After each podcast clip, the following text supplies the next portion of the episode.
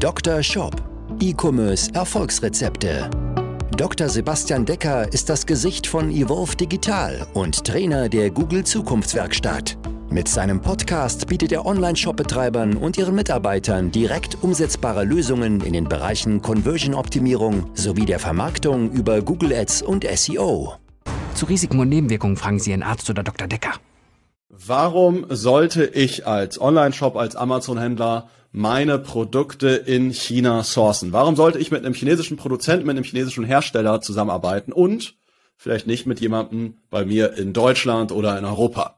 Darüber möchte ich heute hier in dieser Folge sprechen. Es kann verschiedene Vorteile haben, es hat aber natürlich auch vielleicht einen oder anderen Nachteil. Du als Online-Shop-Betreiber, als Amazon-Händler kennst es, gerade in den letzten Jahren hattest du mit Sicherheit die eine oder andere Schwierigkeit, den einen oder anderen Lieferengpass. Und viele haben sich da nach neuen, anderen oder zusätzlichen Herstellern umgeschaut. Dazu sind Lieferkosten, Frachtkosten massiv gestiegen, was dazu geführt hat, dass die Margen immer, immer kleiner wurden oder man das entsprechend an die Kunden mit einem höheren Preis weitergeben musste. Ich möchte heute mit Bertil Abel von der EU Asia Consulting darüber sprechen. Er ist spezialisiert ähm, und unterstützt Online-Händler, Amazon-Händler mit seinem Unternehmen dabei, eben die richtigen Hersteller, Produzenten in China zu finden, unterstützt bei der gesamten Abwicklung. Ich möchte heute mal mit ihm einfach mal darüber sprechen. freue mich, dass er heute hier ist ähm, ja, was, warum sollte ich überhaupt in China sourcen? Und wir werden gegebenenfalls nochmal in einer zweiten Episode darauf eingehen und nochmal ein bisschen mehr ins Detail reingehen. Was kann ich vielleicht auch vertraglich gestalten, einfach sicher zu gehen, dass ich eine gute Qualität habe, eine gute Lieferzeit und so weiter und so fort. Bertil, freue mich, dass du heute hier bist und dir die Zeit nimmst. Ja, sehr vielen Dank, Sebastian, für die Einladung. Und äh, ja, ich freue mich auch. Gerne. Bertil, lass uns äh, doch gerne direkt einsteigen und ich sag vielleicht oder starte du doch erstmal, was sind vielleicht so aus deiner Sicht die, sagen wir mal, drei wesentlichsten Vorteile, warum China und warum vielleicht nicht in Europa? Ja, also ich denke, äh, die drei größten Vorteile, warum China und nicht Europa ist, auf jeden Fall Nummer eins, die Produktionszeit. Ja, also wir haben halt in China oftmals sieben bis 14 Tage Produktionszeiten, wo, wo man, sage ich mal, in Europa jetzt das Beispiel oftmals auch gerne äh, Produktionszeiten von bis zu 14 Wochen hat. Und äh, China ist da einfach, sage ich mal, so aufgestellt, auch von der Manpower im Land, dass sie halt ähm, äh, das Ganze viel schneller handeln können. Ja. Das andere ist dann die ganze Infrastruktur. Also die Chinesen können es einfach auch transportieren. Die haben in Shanghai mit eines der größten Häfen der Welt, haben den größten Containerumschlagsplatz, haben äh, eine durchgehende Bahnlinie von Xi'an nach Duisburg, welche äh, deine Container innerhalb von 20 Tagen halt nach Deutschland liefern können. Und das dritte ist einfach, man kann halt schon mit kleinen MOQs anfangen, also 500 MOQs, das ist gar kein Problem. Äh, das ist oft in, in Europa so, dass es halt, dass sich da einige, sag ich mal, einige Hersteller sträuben vor und in China nehmen die das gerne alles an und äh, auch Kleinvieh macht Mist, sag ich mal. Ja, okay. MOQs meinst du, ne? Mindestbestellmenge, Mindestproduktionsstart im Grunde, ne? Oder für Exakt, die, die es Mindestbestellmenge. vielleicht nicht äh, die die Abkürzung nicht nicht genau kennen. Okay.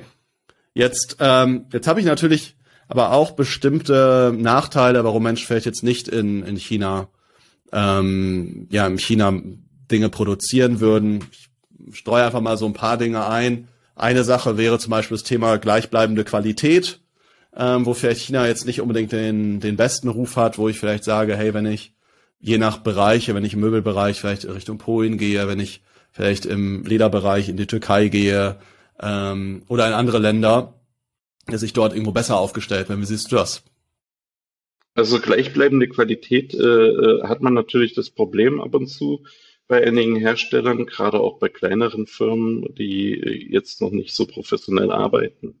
Ähm, aber da gibt es ja Mittel und, Mittel und Wege, die halt äh, dazu führen können, die ganze Qualitätskontrolle auch äh, outzusourcen und ähm, das Ganze professionell äh, begleiten zu lassen. Ja. Genau. Das heißt, ähm, was sind die Mittel und Wege? Das heißt, ähm, ich habe jemanden vor Ort, der die Ware kontrolliert, bevor sie in den, in den Container reingeht, oder wie sieht das in der Praxis dann am Ende aus? Also in der Praxis sieht das so aus, dass wir zum Beispiel, also weil wir haben ein Office in Shanghai, wir äh, gehen direkt zum Hersteller vor hin und bevor die Ware überhaupt auch bezahlt ist, ja, äh, äh, wird die Ware halt abgenommen. Ne? Nach AQL-Verfahren, das ist ein Strichprobenverfahren, äh, wird sie abgenommen und äh, auf ihre Richtigkeit kontrolliert. Das beinhaltet nicht nur die Ware an sich, sondern auch die Verpackungsgrößen zum Beispiel, ja, weil die schon wieder Einfluss haben auf den Transportpreis. Äh, wenn die Verpackung vorher anders angegeben wurde, als im Nachhinein ist, dann ist es natürlich auch ärgerlich für den Kunden. Und am Ende betrifft das Ganze natürlich auch noch die Zertifizierung. Das heißt, dass sich das Produkt natürlich nicht verändert äh, äh in, äh, über mehrere Chargen hinweg. Das ist natürlich eine Sache, die man halt äh, beachten muss bei der ganzen Sache. Ja. ja, okay. Und wie siehst du das Thema Kulturunterschiede? Ich ähm, war selbst mal auf der A plus A Messe, kennst uns auch aus privaten Background. Ähm, auf der A plus A Messe habe ich Folgendes erlebt. Ja, du äh, verhandelst mit mit jemandem in China oder sag mal, normalerweise ist es bei uns so, du verhandelst mit jemandem, dann gibt es entweder den Handschlag oder den äh, eine Vereinbarung. Äh, entweder ist damit das Geschäft schon gemacht oder es wird danach nochmal kurz verschriftlich und es steht genau das drin, was man vorher vereinbart hat. Die Erfahrung, die ich ab und zu mal an einer Stelle gemacht habe, es wird etwas verhandelt und dann trifft man sich vielleicht nochmal einen Tag später äh, zur Unterschrift oder ähnliches und in dem Moment wird nochmal wieder nachverhandelt oder ähnliches, obwohl man sich ja eigentlich schon auf das entsprechende Thema geeinigt hat oder im Vertrag steht, hat vielleicht doch nochmal was anderes drin. Ähm, und es wird sich vielleicht an Vereinbarungen nicht so sehr gehalten, wie wir das vielleicht aus unserem deutsch-europäischen Kulturkreis kennen. Wie ist das Ganze? Wie, wie geht ihr damit um? Ja, also gerade auf dem chinesischen Markt ist es natürlich so, wie du das schon beschrieben hast, einfach vieles läuft per Handschlag. Mhm. Bei uns ist es allerdings halt auch so, dass wir durch unsere äh, äh, Firma in China natürlich das chinesische Recht im Rücken haben. Das heißt, äh, vertraglich gesehen haben wir wirklich sieben, acht Seiten äh, Kaufverträge mit unseren Herstellern, die uns natürlich Rechte einsichern gegenüber dem Hersteller, äh, wenn es jetzt auch in Richtung Produkthaftung geht. Ne? Und ähm, das heißt, äh, man kann das halt schon durchsetzen in China. Nur in den meisten Fällen, wenn man jetzt über Alibaba oder so geht, dann, dann wird man da natürlich, sag ich mal, ziemlich einfach abgespeist, ja. ja, okay. Okay, das heißt, du sagst, das Problem existiert grundsätzlich schon, aber ähm, durch ein gutes Vertragswerk, durch die richtigen, durch die richtigen Hersteller kann man sich halt davor dann, dann entsprechend auch schützen, ne? Genau. Ähm, genau. das, das heißt, so dieses klassische, ich guck mal auf Alibaba, wer ist da so der Hersteller, schick dir mal eine Nachricht, verhandel halt irgendwas, das geht dann doch des Öfteren schief aus deiner Erfahrung heraus. Ja, also ich glaube halt, wenn man halt auf Alibaba geht, dann bekommt man halt eine Seite Vertrag zugeschickt, wo halt nichts drinne steht, außer vielleicht Payment Terms, also Zahlungsbedingungen oder einfach vielleicht Lieferzeit. Mehr steht halt nicht drin. Was passiert, wenn das Produkt schlecht ist? Was passiert, wenn die Verpackung äh, dreckig wird während dem Versand? Was passiert? Was passiert ja. in den und den Fällen? Und das ist halt eine Sache, die man vorher halt mit dem Hersteller natürlich klären muss. Ja, ja. Äh, ich kannte das selbst aus dem, ich hatte vorhin kurz gesagt, aus dem privaten Kreis. Die Eltern meiner Freundin importieren Sicherheitskleidung aus Asien, verkaufen die im Grunde nach, ähm, ja, nach, nach Europa, eigentlich überall außerhalb von Deutschland. Und die hatten das Thema kompletter Container, sprechen mit äh, Arbeitshandschuhen, mit Westen und Co. ist halt nass geworden. Ja, und dann kam der Container irgendwo an. Ja, wurde direkt zum Kunden geliefert. Und dann war am Ende die Frage, ja, wer haftet jetzt nachher für die Ware, die im Grunde zur Hälfte unbrauchbar war? Ja, weil einen durchgesifften Handschuh kann keiner gebrauchen. Ne? Es, es, war zum Glück so, dass nur die Hälfte unbrauchbar war. Aber es war schon ein, ein ziemliches Debakel. Beim kom kompletten Container geht's ja dann auch schon mal um ein bisschen Geld, ne? Genau, genau. Also in so einem Fall ähm, wäre es wahrscheinlich so. Äh, soll ich dazu mal kurz was sagen, Sebastian? Ja, gerne, gerne, bitte.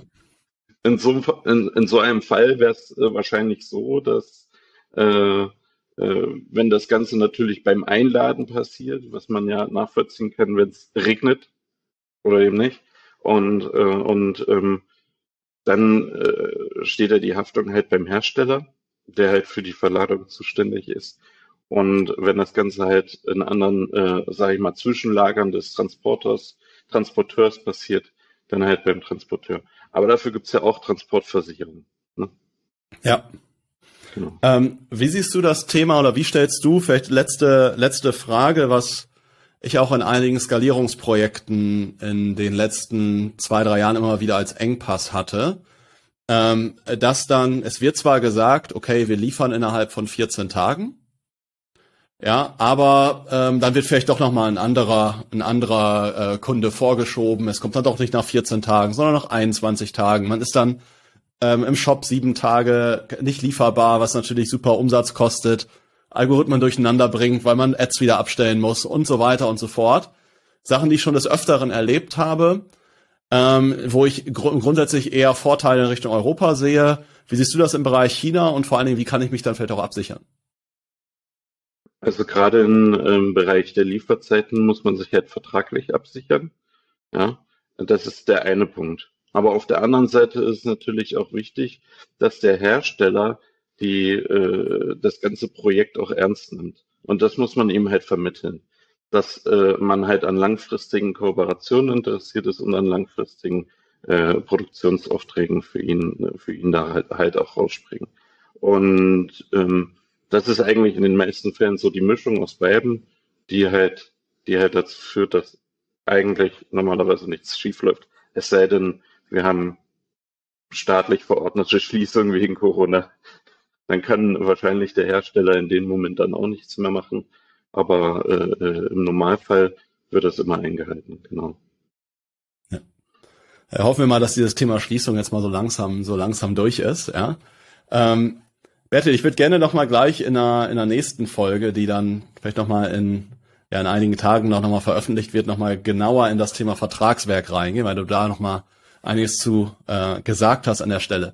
Vielleicht ums ums kurz zusammenzufassen. Du hast ein paar Dinge gesagt. Du hast gesagt, in China einmal Produktionszeiten sind grundsätzlich geringer, grundsätzlich die Transportwege sind gut etabliert, gut äh, gut gesichert, äh, werden stetig befahren und ähnliches, weshalb ich eigentlich eine ganz gute Verfügbarkeit gewährleisten kann. So, und gegen eventuelle Fehler, Unzuverlässigkeiten von Händlern kann ich mich im Grunde dann am Ende vertraglich absichern. Genauso was Qualitätsunterschiede in der Produktion angeht, kann ich mich einmal absichern, indem ich vor Ort halt prüfen lasse oder aber auch, indem ich mich vertraglich durch bestimmte Punkte absichere, wo wir dann vielleicht gleich nochmal in der zweiten Folge entsprechend äh, darauf eingehen. Berti, wenn man mit euch entsprechend zusammenarbeiten möchte, kann man euch über die Seite eu-asia-consulting.com kontaktieren? Ja, ist das genau. der beste Weg oder wie erreicht man dich am besten? Also am besten über die Seite gehen, da kann man mich über WhatsApp kontaktieren und natürlich auch einen Termin einfach buchen. Genau. Okay, also ganz einfach und pragmatisch, so finde ich auch, wie es heute in der modernen digitalen Welt sein sollte. Wir verlinken deine und eure Kontaktdaten, eure Links hier einfach nochmal entsprechend unter der Folge, unter dem Video entsprechend, je nachdem, wo du das gerade schaust.